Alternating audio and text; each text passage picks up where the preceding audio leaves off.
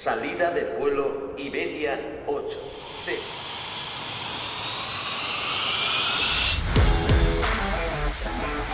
Estás escuchando Viajero Geek,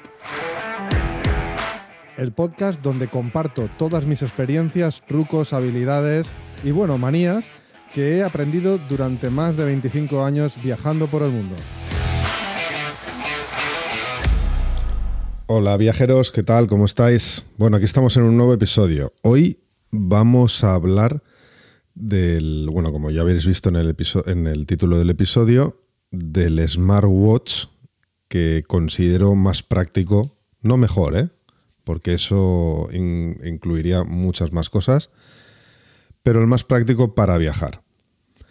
Pero antes de entrar en ello, bueno, quiero comentaros algunas noticias que han ido pasando, que he ido viendo y que quiero compartir con vosotros. No todas, porque me voy a guardar una en concreto que he encontrado que me parece súper interesante y la quiero estudiar mejor porque creo que lo mejor será dedicarle un episodio. Pero antes no adelantemos acontecimientos y vamos con el resto de noticias.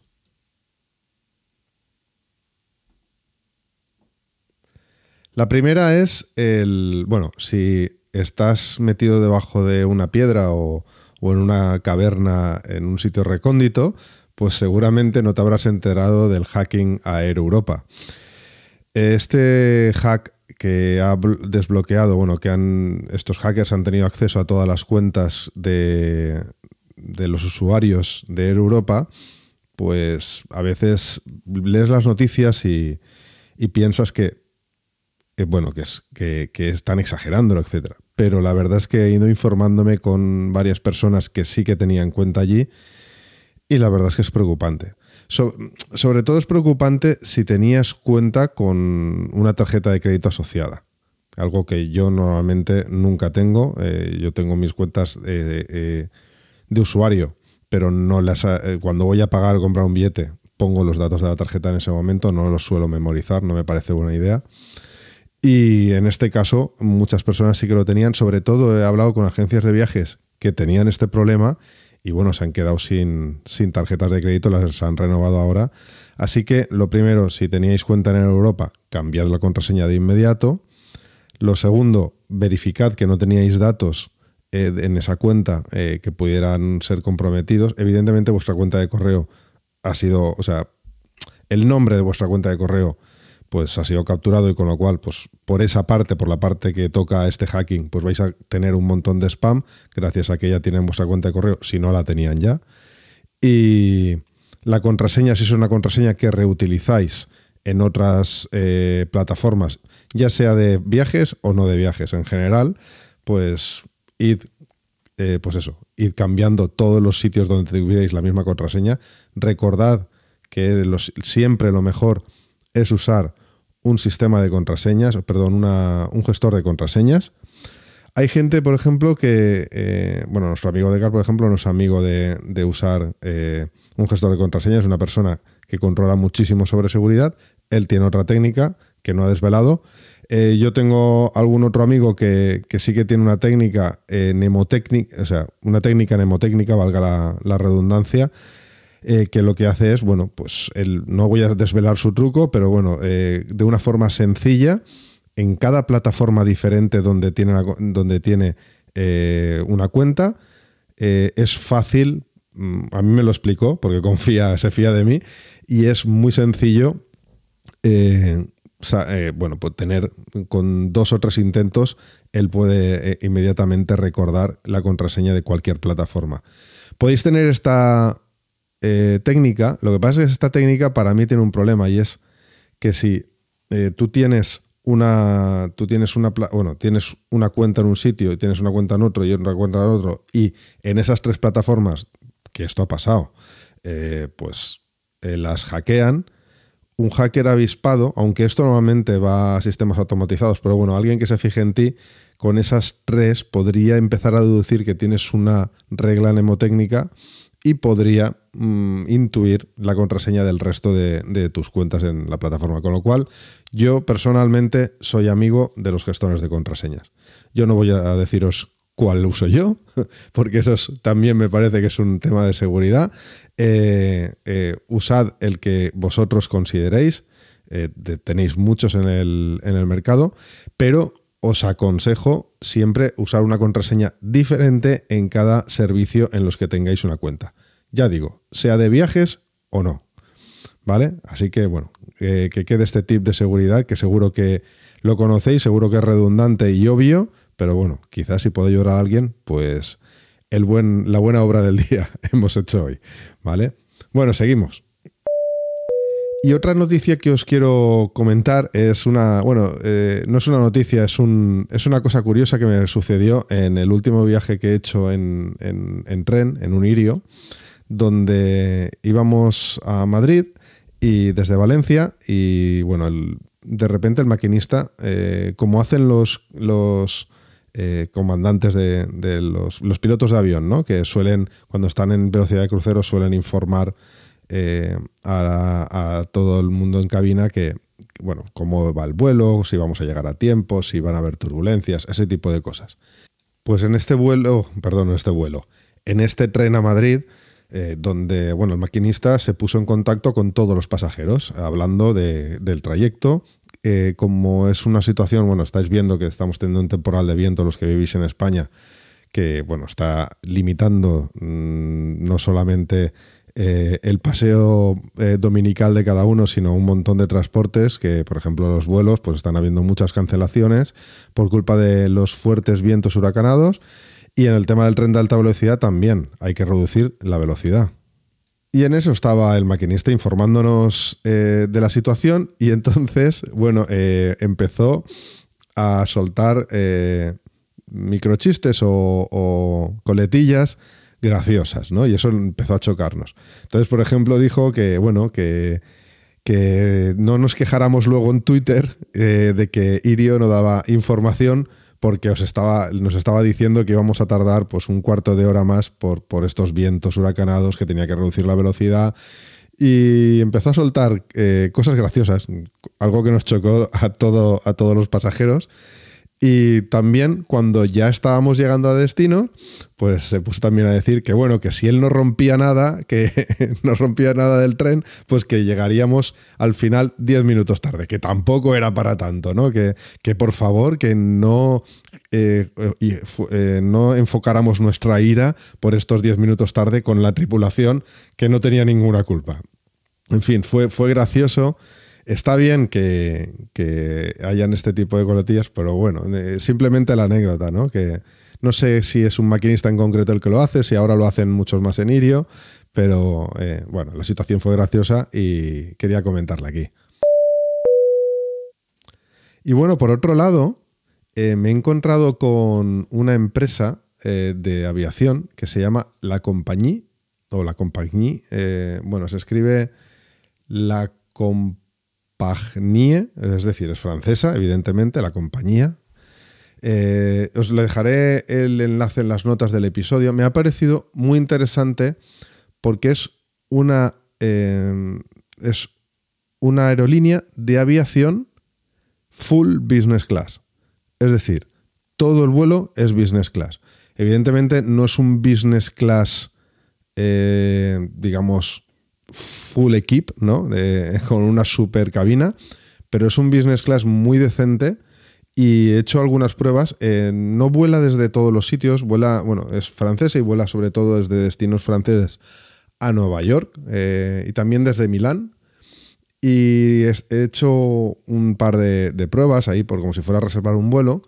Y por 1.400 euros, que es una cifra mm, muy buena, es un precio muy bueno, tienes vuelo de ida y vuelta a París-Orly, a, bueno, a Nueva York, a, la ciudad de, los rascacielos, desde París o desde Milán, eh, por un precio en business class que yo considero muy bueno. Para que os hagáis una idea, un vuelo en business class eh, transatlántico suele estar como poco desde los 2.700 euros, como poco. Hay alguna vez que algún pirao encuentra alguno por 2.000 euros, pero no es el caso. Ahora, conforme han subido los precios de todos los vuelos, a partir de 2.700 euros hasta, por supuesto, 4 o 5.000 euros, ¿no? Depende de, la situación.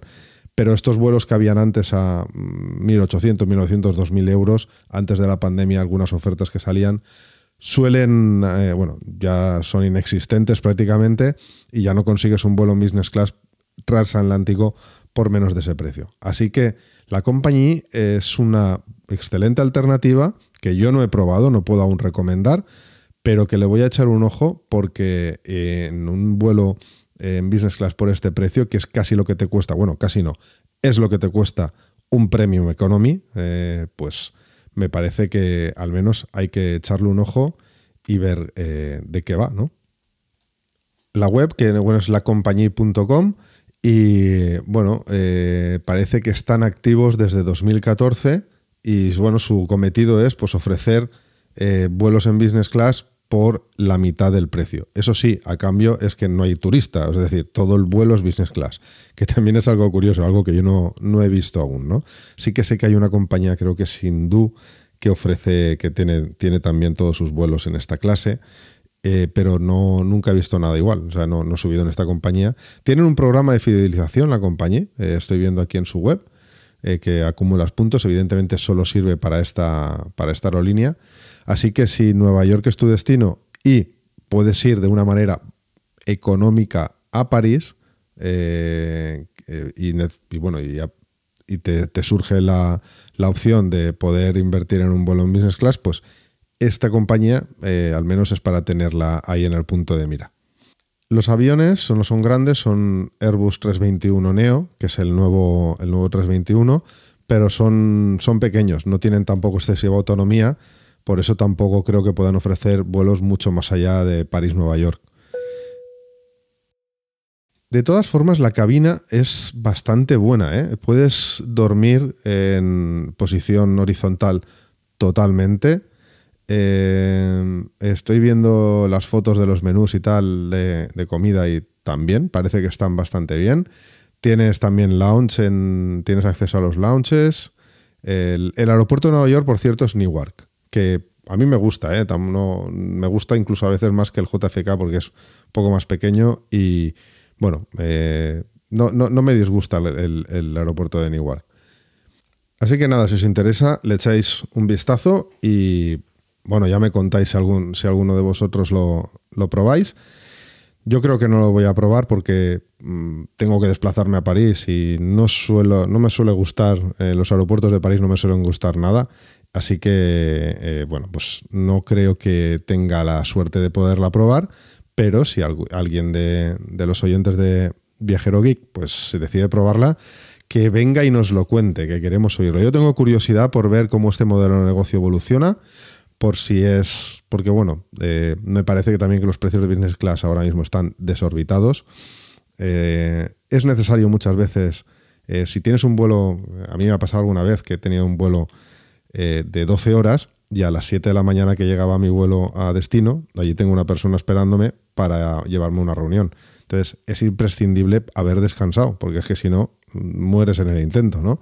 Entonces, muchas veces tienes que usar eh, eh, para este vuelo tan largo, tienes que usarlo en business class porque no tienes tiempo de descansar, pero claro, no puedes pagar esas barbaridades que ahora mismo están pidiendo. Entonces, este, que, surjan, que surjan empresas de este tipo de eh, modelos de negocio donde su foco es ofrecer este servicio a un precio muy reducido a cambio de fletar todo el avión con eh, asientos de esta clase, pues me parece interesante y bueno, me gustaría que, me gustaría que, triunfara, a ver cómo, cómo evoluciona, ya, ya os iremos contando.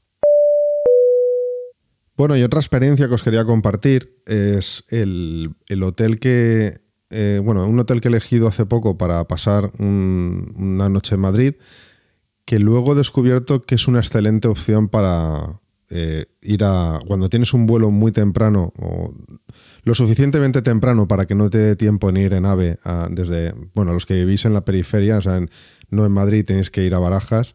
Eh, desde España, desde puntos como Valencia, Alicante, etcétera, pues el AVE muchas veces suele ser una opción, eh, muchas veces no. El AVE es una opción súper recomendable para, en lugar de coger el vuelo desde Valencia, que, bueno, sería lo suyo, ¿no? Pero como nos han dejado sin vuelos desde ciudades como Valencia o Alicante a Madrid, pues tenemos muchas veces mucho más cómodo para nosotros desplazarnos en AVE que te deja en Chamartín, desgraciadamente ahora, debería dejarnos en Atocha. A, los, a, la gente que venimos del sur o sureste, que nos dejen en la estación más al norte de Madrid, no es muy bueno para viajes a Madrid. Desde aquí hago mi queja porque me parece indecente que eh, la gente que, bueno, los viajeros de Barcelona sí que vayan a Tocha, sin embargo, los de Alicante, Madrid, eh, los de Alicante o Valencia, tengamos que ir y perder 20 minutos de trayecto en ir a Chamartín. Dicho esto, si vas a, eh, si vas a Barajas, te da un poco igual, ¿no? Yo sobre todo esto me fastidia cuando voy a trabajar a Madrid, porque mm, no pierdo 40 minutos cada día que voy o una hora, entre pitos y flautas una hora o un poco más, porque nos dejan primero en la estación más al norte de Madrid y luego tenemos que ir hacia abajo otra vez. Tenemos que recorrer Madrid por debajo, por túneles, que son 20 minutos de trayecto de ida y de vuelta. Con lo cual, el día que vas y vuelves a Madrid, pues, pues bueno, es un problema, ¿no? No entiendo que si viene un tren desde el norte, vaya al sur y no lo dejen en el norte y nosotros que venimos un poco del sur, no nos dejen en la estación más al sur. En fin, cosas políticas seguramente que, bueno, que no tenemos, no tenemos nada que hacer los pasajeros, pero valga desde aquí este altavoz que tengo para, para quejarme. ¿no? El tema es que si vas a, si vas a Chamartín, eh, de ahí luego puedes coger el tren de cercanías que te lleva a la T4 y es muy rápido. Entonces, eh, muchas veces eh, si tienes un vuelo transatlántico, por ejemplo, cuando voy a China vía Finer, creo que el vuelo sale a las 10, no hay ningún tren que me deje con el tiempo de margen suficiente desde Valencia a Chamartín para poder coger ese, ese vuelo de las 10 que me lleva a Helsinki y Helsinki pues a, China, ¿no? Entonces, a veces hay que quedarse en hacer noche en donde vas a salir, ¿no? Esto pasa muchas veces. Yo, por ejemplo, muchas veces desde, para hacer un transatlántico desde Londres que sale a las 10 de la mañana, pues en lugar de coger el Valencia-Londres, como no hay Valencia-Londres tan temprano, eh, me voy el día de antes. Me voy, pero eso sí, me voy a las 8 de la tarde o por ahí. Eh, llego al aeropuerto de Londres, duermo en el aeropuerto y al día siguiente por la mañana salgo. Es, eh, pierdes una noche de dormir en casa, pero bueno, al menos te vas de casa ya cuando ha pasado todo el día, ¿no? Y muchas veces en Madrid, pues alguna vez, muchas veces no. Mm, de hecho, la mayoría de veces puedo coger el tren, pero alguna vez eh, el vuelo sale temprano y ha habido que hacer noche en Madrid. Pues para esto, otras veces yo me he quedado, por ejemplo, en el Hilton, que hay cerca del aeropuerto, de la T4, y otros, otros hoteles cercanos a la T4 que tienen su servicio de shuttle bus que te lleva al aeropuerto. A veces, por ejemplo, ha habido ahí un poquito de tensión eh, cuando me he quedado en el Hotel Auditorium, que es un hotel enorme, que ahora es de la cadena Marriott, que está, bueno, es un hotel que se usa muchas veces para trasnochar en Madrid y luego ir al aeropuerto. Cuando tienes un vuelo muy temprano, que tienes que coger ese, el, shuttle bus que tiene el hotel a las 5 de la mañana, pues a veces, a veces es este autobús es pequeño. Esto no me ha pasado en el Hotel Auditorium solamente, me ha pasado en otros hoteles hay un poco de tensión porque baja mucha gente de repente que quiere coger ese, ese autobús y no cabemos todos. Entonces hay tensión por ver que he llegado yo primero, qué tal, que es que yo tengo que coger este autobús porque si no pierdo el avión y eso a mí me genera mucho estrés. Entonces, bueno, hay un hotel que lo he cogido justamente porque estaba cerca de Chamartín y bueno, me parecía bien, llegábamos por la tarde eh, a Madrid y iba a dejar la maleta cerca del hotel, entonces bueno, cojo el hotel cerca de Chamartín. Así también al día siguiente, cuando me levante, cojo la maleta, cojo el ave y me voy a casa. Entonces, eh, lo que no había caído yo es que es una excelente opción para ir a la T4. Porque si yo llego por la noche a Madrid, mm, bajo en Chamartín, tengo el hotel enfrente de Chamartín, paso la noche y al día siguiente me levanto temprano y pum, cojo el, el cercanías a la T4 y ya estoy allí. Y este hotel es el Barceló Imagine que está, ya os digo, pegado al, a, Chamartín, ¿no? Pero me hizo mucha gracia porque es un hotel eh, temático sobre música. Entonces tienes habitaciones totalmente decoradas con motivos de música, pues tienes habitaciones pop, habitaciones rock, habitaciones jazz, los ascensores también. Eh, la recepción está muy ambientada en el mundo musical. El, ya os digo, no sé, me hizo mucha gracia y a la vez me pareció, el hotel está muy bien en cuanto a, a, lo que es decoración, servicios, eh, calidad del hotel, calidad de la habitación, la habitación es espectacular. Las vistas no tanto, porque bueno, el barrio es lo que es y encima están, están haciendo una obra muy grande. La propia Chamartín ya está en plenas obras y luego están haciendo algún edificio por allí, pero lo que es el hotel está muy bien y si es para trasnochar, pues las vistas te dan un poco igual, ¿no? El tema es que, eh, bueno, quería compartir con vosotros como una opción interesante para ir a la T4 o al revés, para cuando vuelves en un vuelo eh, nocturno, por ejemplo, yo el otro día volví de China, volví a las 9 de la noche y aún así me casqué tres horas y media de coche eh, nada más bajar del avión. Una, una, absoluta barbaridad que no os aconsejo a nadie que hagáis.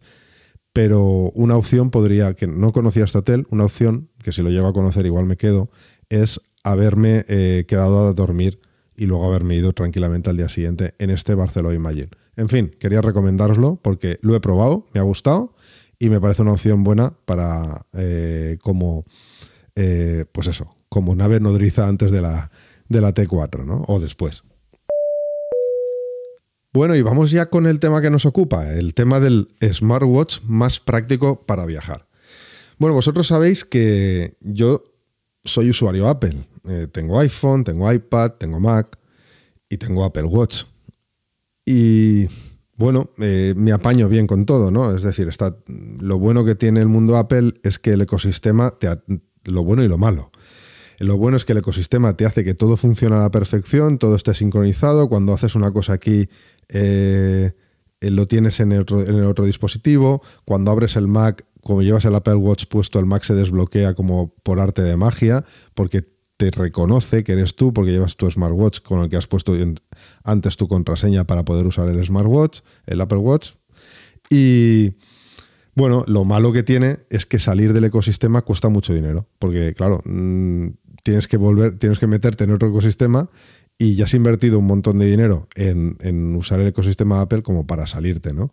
Entonces, bueno, ya os digo, lo bueno y lo malo, cada uno que saque sus conclusiones. El tema es que yo tenía, tenía bueno, cierto, eh, pues eso, resquemor, mm, o bueno, tenía ciertas reticencias a continuar usando el Apple Watch. La razón básica es la batería.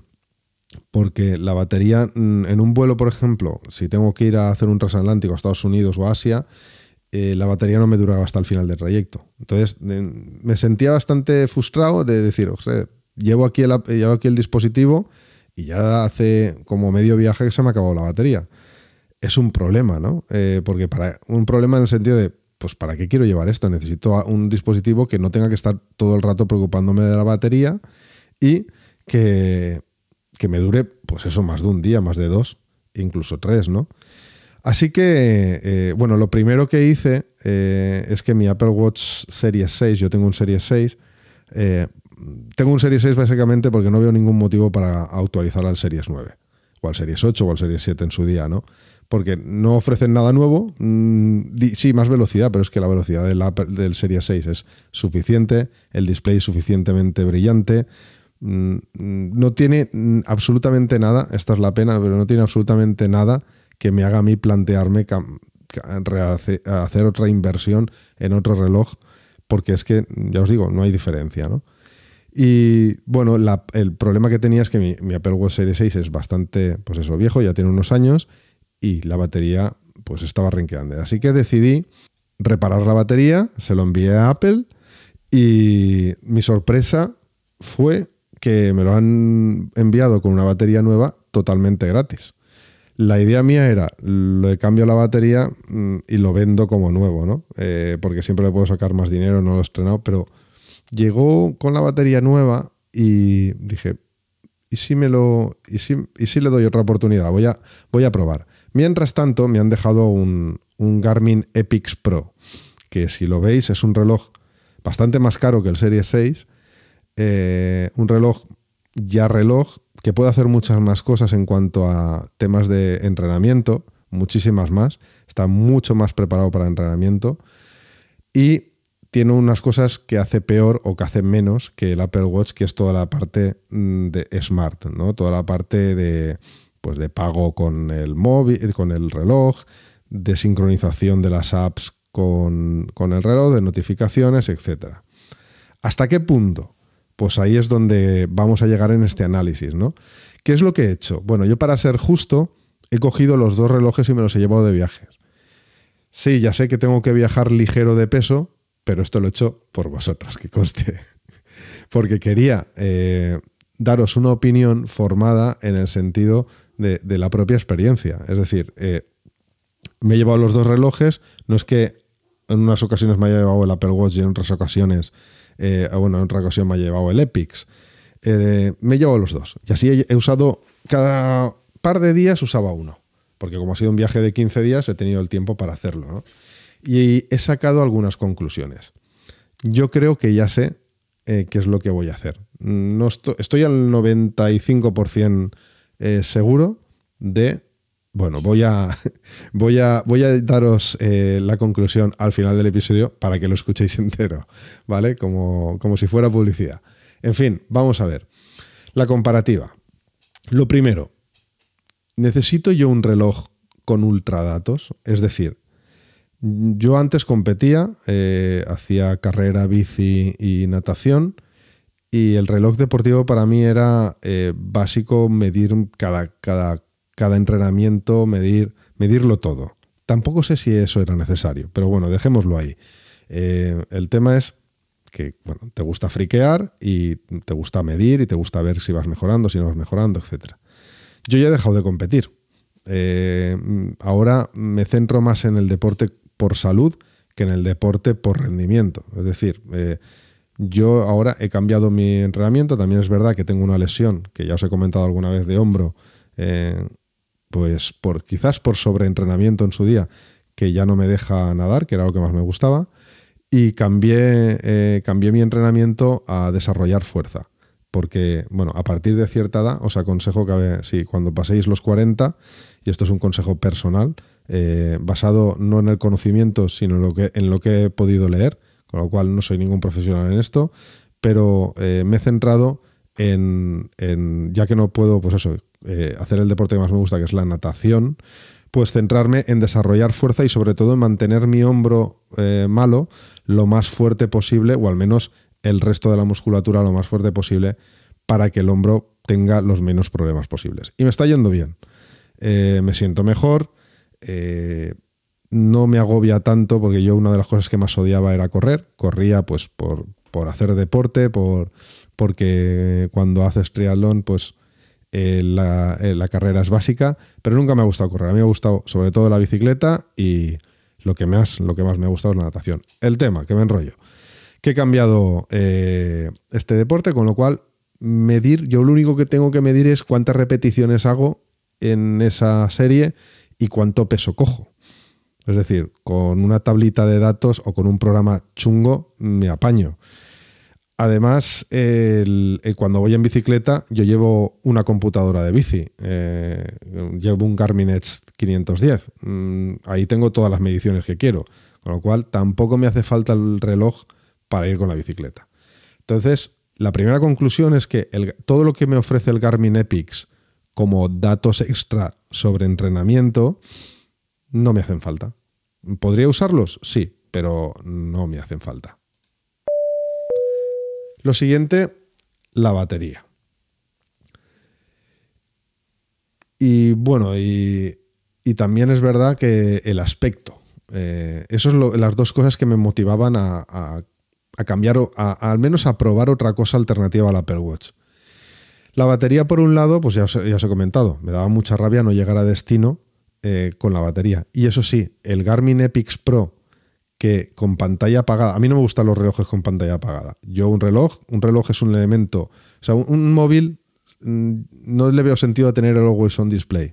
¿Por qué? Pues porque el móvil, primero, por privacidad y segundo, porque, bueno, no tiene ningún sentido, el móvil no me aporta nada. Pero un reloj aparte de enseñarte la hora o la información que necesitas en cada momento, es un elemento decorativo. De hecho, ya sabéis que hay relojes eh, de marcas Rolex, Audemars Piguet, etcétera, etcétera, etcétera, que, son relojes eh, que son joyas. Yo siempre he dicho que el reloj es la joya, es la joya del hombre.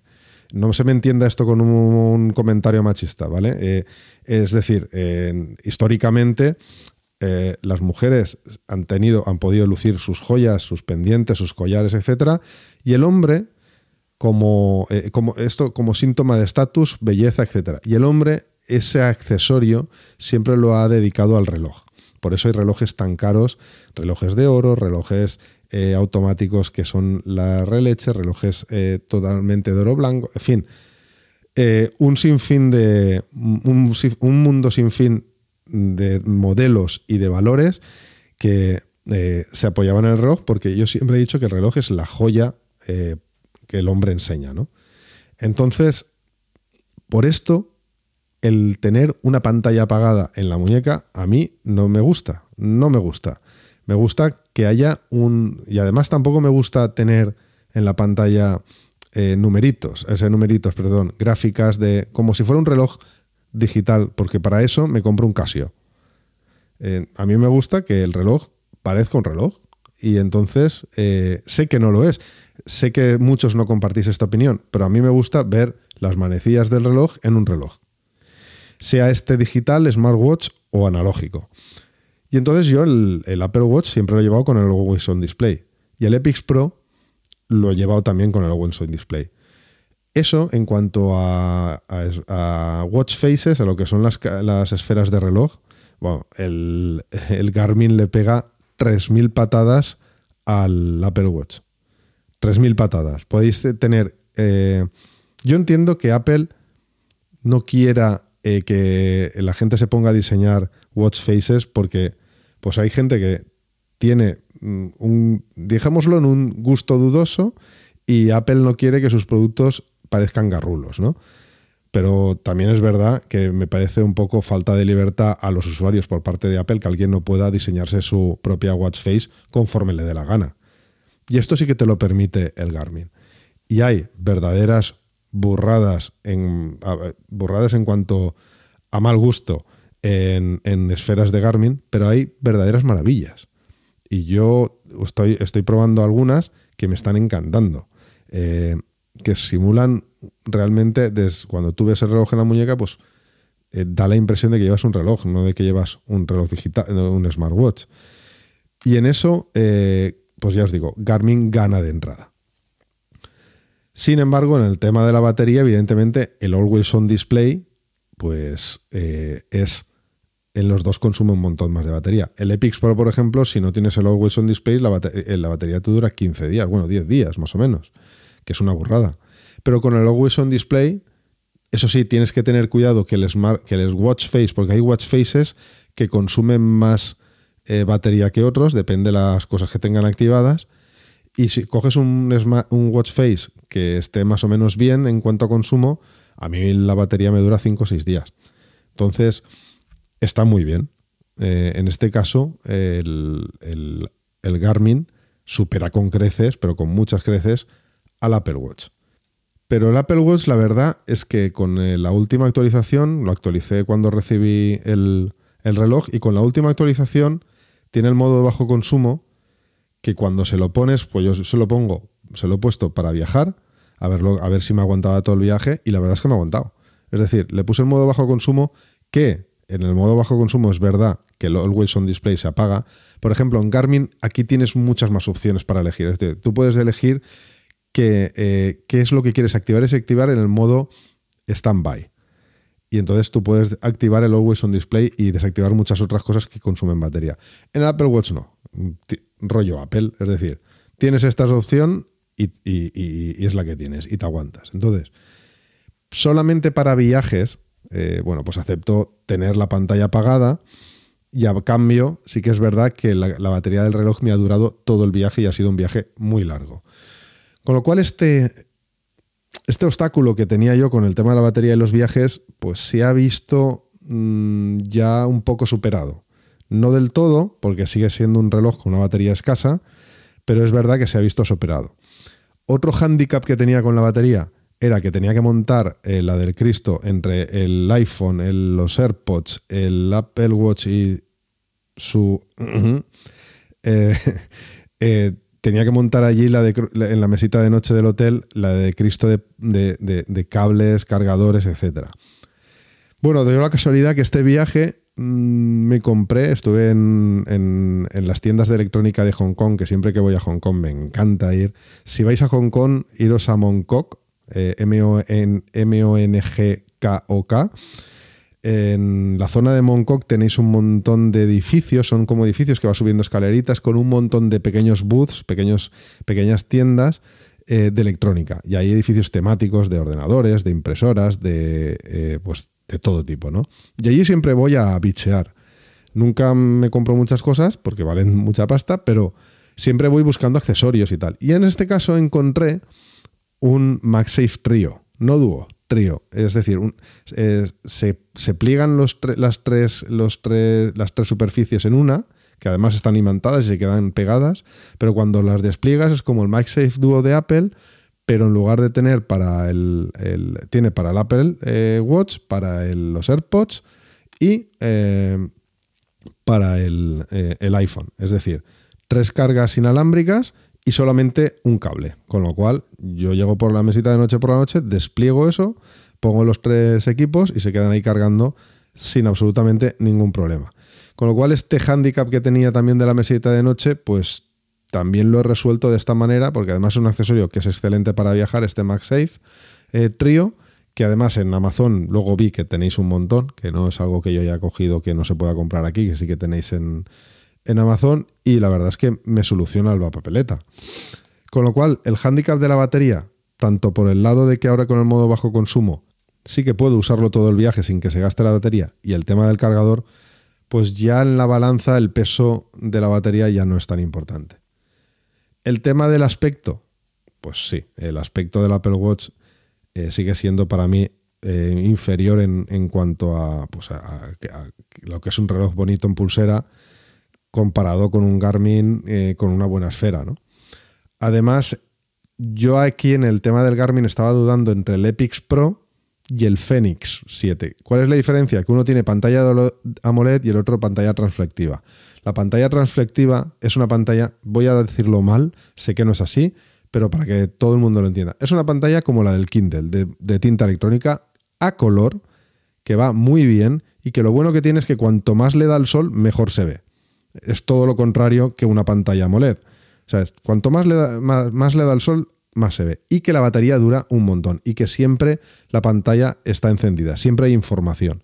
Con lo cual, si eres como yo, yo estuve pensando en, comprar, en, bueno, pues en probar o en comprar el Fenix 7, porque mm, una de las cosas que no me gusta del, del Epix o del Apple Watch es que por la noche pues tienen luz y eso pues no mola, a mí no me gusta. Eh, eh, que se, desprenda luz de, la muñeca así por las buenas. Así que, eh, bueno, en ese caso sí que es verdad que gana Garmin. A mí me parecen mucho más bonitos los relojes de Garmin que el Apple Watch. Pero, por otro lado, el Apple Watch es verdad que es un reloj que está bien concebido como reloj de moda. Te puede gustar más o menos, pero bueno, en, el en el código de estilo queda bien. Así que esta balanza que estaba muy del lado de Garmin ahora se ha equilibrado, sigue estando del lado de Garmin por la batería y por el aspecto, pero sí que es verdad que se ha equilibrado un poco. No todo, se sigue ganando Garmin ahí, pero se ha equilibrado. Luego en cuanto al software, el software de que primero con el Apple Watch no te hace falta un software para eh, conectarte con, con, el ordenador, porque no tienes nada que hacer, todo se hace desde el, desde el móvil. Pero en, Garmin sí que a veces es aconsejable usar Garmin Express, que es la utilidad que tiene Garmin para, el, para sincronizar o para instalar cosas en... A veces se instalan desde el móvil, pero a veces tienes que usar el ordenador. Y Garmin Express, al menos en Mac, va como el culo. Va fatal. Se cuelga un montón, mm, a veces no da por sincronizar, así que aquí la experiencia de usuario ha sido bastante mala. Luego, los recordatorios, es verdad que es una utilidad que yo la suelo usar mucho cuando funcionan. También hay que decirle que a Siri hay que pillarla eh, con ganas de aprender y con ganas de escuchar, que no siempre las tiene. Eh, pero es verdad que yo muchas veces eh, ya es, son este tipo de costumbres que tú cuando las tienes y luego no, te das cuenta que tienes esta costumbre hasta que no la puedes usar. Y el tema de los recordatorios, el, oye Siri, recuérdame que en una hora tengo que enviar este email. Y eso lo hago directamente. Mira. que activar las peticiones personales en la app casa. Se ha, encendido el HomePod. Bueno, el tema es que eh, cuando tengo que decirle algo a, Siri en este sentido, pues levanto la muñeca, lo digo y pues eso, los recordatorios, los temporizadores de una hora. O a veces, por ejemplo, en entrenamiento, cuando tengo que hacer temporizada, cuando tengo que hacer ejercicios que duran un minuto, dos minutos, eh, levanto, levanto eh, la muñeca, se lo digo a Siri con el, con la voz y automáticamente eh, se pone a contar. Este tipo de cosas sí que la suele hacer bien. Esto en el Garmin es muy jodido. No me gusta nada. no puedo, primero, no puedo tener un asistente de voz, que recuerdo que sí que lo teníamos con el Alexa del, del otro smartwatch que estuve probando de Amazfit, que tenía Alexa incorporado. También es verdad que no era levantando la muñeca, sino habría que apretar un botón. Iba bastante bien pero bueno, donde mejor va, eso lo tengo clarísimo, es en el Apple Watch. Así que aquí, eh, tanto el tema del software de Garmin Express como el tema de los recordatorios, aquí gana el Apple Watch. Es algo que durante los viajes suelo usar bastante. Además, otra cosa que suelo usar bastante durante los viajes es hablar por el móvil, ahí por el reloj. A veces voy cargado o, no tengo, tengo el móvil eh, guardado en la mochila por temas de seguridad, eh, por temas de seguridad, temas de control de seguridad, etcétera. Y a veces me llaman y hablo desde el, desde el reloj. Entonces, esta utilidad también tampoco la tengo en, los Garmin y también eh, la uso, me he dado cuenta cuando la he echado en falta que la uso bastante. Así que por aquí también gana el Apple Watch. Y el LTE en general, es decir, los datos. Yo el Apple que tengo es con datos, con lo cual cuando salgo a caminar o salgo a correr, cuando corro, no es que haya dejado totalmente correr, a veces corro, pues el, llevar, el, llevar los datos en el reloj y no depender de el, no depender del, del, móvil está muy bien. Pero es que además las aplicaciones tipo Spotify o otras de podcast también que hay en el Garmin son difíciles de usar. Eh, no, es, no, es como, no es como el Apple Watch. Son bastante difíciles de usar. Entonces, yo lo suelo usar bastante porque a veces voy paseando al perro, por ejemplo, que sí que llevo el móvil, pero llevo el control remoto de, la aplicación de podcast en, el, en el reloj. Y mm, pues bueno, muchas veces necesito usar, necesito pasar 10 segundos o retroceder 10 segundos porque han dicho algo que quiero que volver a repetir o cuando estoy escuchando un, audiolibro. Entonces, esto me viene muy bien. No tengo que sacar el móvil del reloj porque tengo eh, las manos, tengo la mano con la correa del perro, me, es mucho más cómodo acercar la muñeca y con el reloj, con el dedo de la otra mano, apretar, retroceder esos 10 segundos. Así que por este lado también está ganando el Apple Watch. Luego, los entrenamientos estructurados. Eh, yo os he dicho que hago ejercicios de fuerza. Normalmente esos, ejercicios de fuerza no son al libre albedrío. Yo tengo un programa de entrenamiento que os recomiendo. Yo uso, bueno, eh, he seguido los libros de, Fitness Revolucionario, un podcast que os recomiendo, y, la literatura que Marcos Vázquez eh, sobre entrenamiento tiene y sobre nutrición es muy recomendable. Y yo, bueno, ahora estoy con entrenamiento con kettlebells, ¿vale? Y estos entrenamientos, cada, cada día tengo una serie de ejercicios y, y un número de repeticiones, eh, etc. Entonces, los entrenamientos estructurados, y esto me parece una auténtica barbaridad, Garmin, que lleva tropecientos años con el mundo del deporte, hay un bug en los entrenamientos de fuerza. Es que me parece... No, entiendo que una empresa como Garmin, que ha puesto tanto empeño y tanta... Eh, tanto dinero en, hacer este tipo de, relojes dedicados al deporte, resulta, porque eh, eh, digo que es un bug porque es que busqué qué es lo que estaba pasando y todo el mundo, había muchas quejas de usuarios, tanto en Reddit como en los forums de Garmin, sobre, sobre este problema. Y es que cuando tú estás, acabas una serie, eh, a ti te pone, tienes que hacer swings con la que te level, vale, acabas la serie y en lugar de aparecerte la pantalla de descanso, te aparece una especie de, secuencia de los ejercicios que vienen luego y no, sabes en qué ejercicio estás, ni cuál es el siguiente, ni cuánto tiempo te queda de descanso, que yo a mí me gusta mucho eh, eh, saber cuánto tiempo me queda de descanso para ir mentalizándome, ¿no? El tema es que no hay manera de cambiar esto, ni en las opciones de las pantallas de entrenamiento ni nada. Con la cantidad de opciones que tiene, que esto siga pasando y además es un bug que se ve que viene de años, me parece una burrada. Con lo cual el tema de entrenamiento estructurado, que era una de las principales razones por las que quería usar el Garmin, pues se me ha ido al garete, porque el bug no está arreglado, no tiene pinta de que vayan a arreglarlo porque lleva años y me parece una barbaridad. Con el Apple Watch no digo que sea mejor, pero bueno, con aplicaciones como Workcoders o algunas otras que estoy viendo ahora de fuerza, la verdad es que va bastante bien. Y no es que sea mejor que Garmin, pero aquí no, que tenía que ganar Garmin de calle, pues no gana Garmin. Luego, por otro lado, tenemos las respuestas desde el reloj. Yo muchas veces voy con prisa, recibo un WhatsApp, un WhatsApp o un mensaje eh, y a veces responder, a veces puedes responder con, la, con texto a voz, eh, con voz a texto, o a veces garabateando en el, en el reloj puedes decir no, sí, o las respuestas por defecto.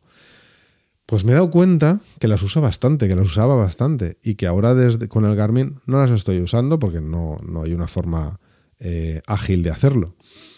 Y eso, eh, bueno, pues, eh, pues es otro punto para la Apple Watch, la verdad. no he podido hacerlo de manera ágil con el, con el Garmin. Luego, crear entrenamientos.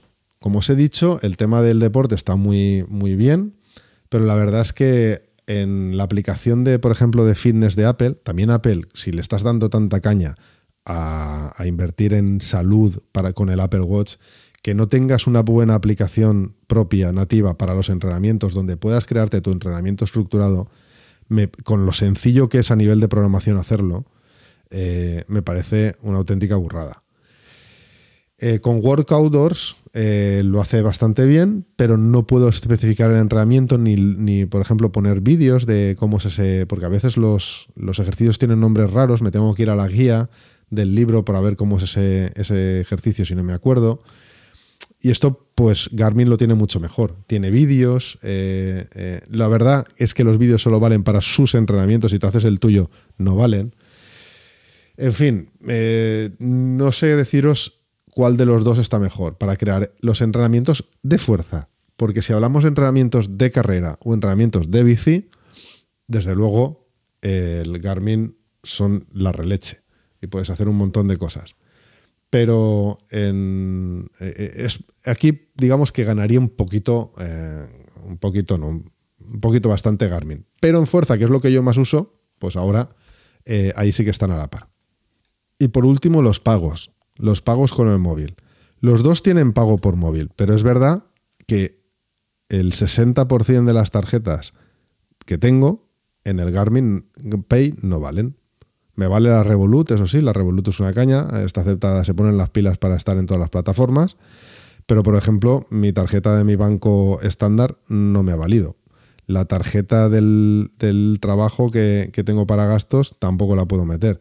Y la verdad es que esto es un elemento, el tema del pago con, el reloj, es un elemento extra de seguridad en el caso de haberte dejado la A mí me ha pasado muchas veces que he salido de casa, me he dejado la cartera, con lo cual no llevo ni documentación, mal, pero bueno, es lo que hay.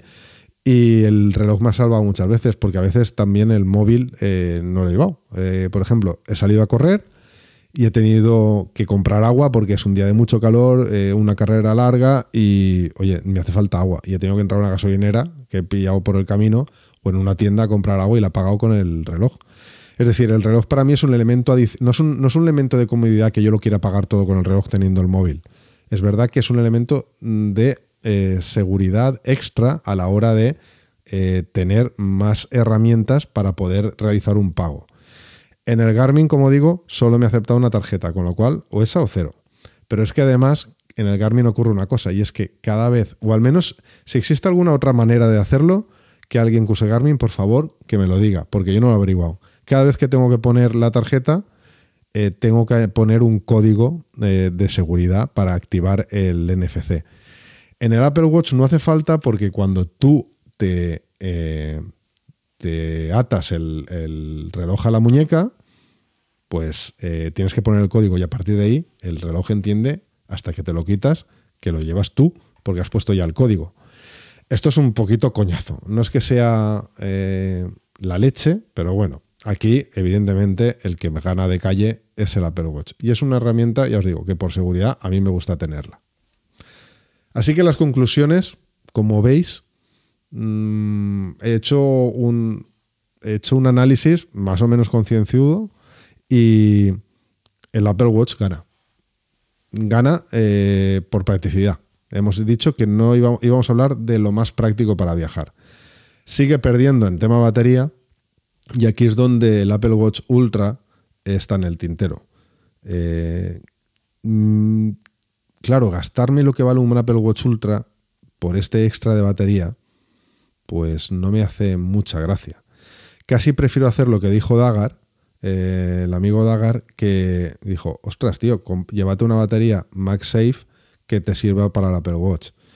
Pues quizás lo haga. Es decir, yo llevo siempre una batería pequeñita MagSafe para mm, si me quedo sin batería en el portátil, en el móvil, y quizás le, quizás sí que le haga caso y que tenga al menos una zona para poder descansar el reloj. Sé que no es lo ideal. Sigo esperando que Apple haga una solución para el Apple Watch normal con más batería. Me gustaría al menos que en el modo bajo consumo me dejaran el Always On Display, porque yo con el Always On Display y el modo bajo consumo me apañaría. La mayoría de métricas y cosas que me ofrece, pues no me hacen falta. Por cierto, el tema de dormir con el reloj. Es que ya no vas a dormir con el reloj y no tienes sueño y tal. Llevo, mm, pues eso, dos meses durmiendo con el Garmin y lo que os puedo decir es que tengo más estrés ahora que antes de saber que no duermo bien. Porque el Garmin, para, el Garmin, nunca duermo bien. El día que me... Y yo nunca estoy, no estoy durmiendo mejor en mi vida que ahora. Sin embargo, para él no he tenido suficiente sueño REM, he estado inquieto cuando he dormido ocho horas enteras del tirón. Resulta que he estado inquieto, en fin, y yo me levanto y me preocupo porque me dice todo eso y acabo eh, más agobiado mm, que si no subiera esto, ¿no? Entonces, bueno, eh, no, me, no, me, no me compensa nada mm, dejarme el reloj puesto por la noche. Eh, sé que alguno le ha detectado por ahí alguna arritmia y tal. Yo creo que si lo llevas también durante todo el día también te la, te la podrá detectar. Y si no, de vez en cuando me lo pondré por si acaso hay alguna métrica rara que quiera medir. Pero ya os digo, no me, no me compensa nada el tema del sueño. Así que, bueno, lo que os contaba, no sé si el Apple Watch Ultra eh, se notará mucho la batería. Os estaba hablando con un amigo que en modo bajo consumo le aguanta 5 días. Yo no sé si tanto. Tampoco sé si necesito tanto. Yo creo que con tres días me apañaría. Pero ya os digo, no sé si vale la pena por ese extra de batería gastarme esa burra de dinero. O este Garmin Epix, ahora cuando lo devuelva, si me tuviera que comprar uno, estamos hablando de un precio similar al del, al del Apple Watch Ultra. No sé si me compensa. No sé vosotros qué pensáis. Yo creo, al 95%, y aquí va mi conclusión, que voy a devolver el Epix y me voy a quedar el, mi Apple Watch Series 6 de toda la vida, nuevecito ahora con batería nueva. Y el día que vuelva a mermar la batería, ese día sí, ya habrán pasado cinco años yo creo, eh, pues eh, lo dejaré y compraré un modelo nuevo. ¿Tendrá Apple un modelo nuevo eh, de Apple Watch a un precio de Apple Watch normal, no del Ultra, que tenga una batería de más duración? ¿Quién sabe? ¿Estaré yo dentro de tres años usando Apple? ¿Quién sabe? en fin, eh, esta es mi conclusión. Creo que el más práctico, no sé los smartwatches de Android, me imagino que el análisis será similar al que os he hecho yo en cuanto al Apple Watch. Si es para viajar y todo esto lo tenéis en cuenta, tema del NFC, cómo funciona el NFC, tema de tarjetas, tema de los datos, eh, todo este tipo de cosas, tema de, de usarlo de control remoto con vuestro móvil a la hora de escuchar podcast, Spotify, etcétera. Evidentemente es mucho mejor el smartwatch que esté enlazado con vuestro teléfono como el Apple Watch y imagino que un Android, un Android será exactamente igual. Así que nada, esta es la conclusión. Dadme vuestras impresiones si vosotros tenéis la misma opinión, si no, y bueno, cualquier otra cosa, aquí estamos. Venga, hasta luego.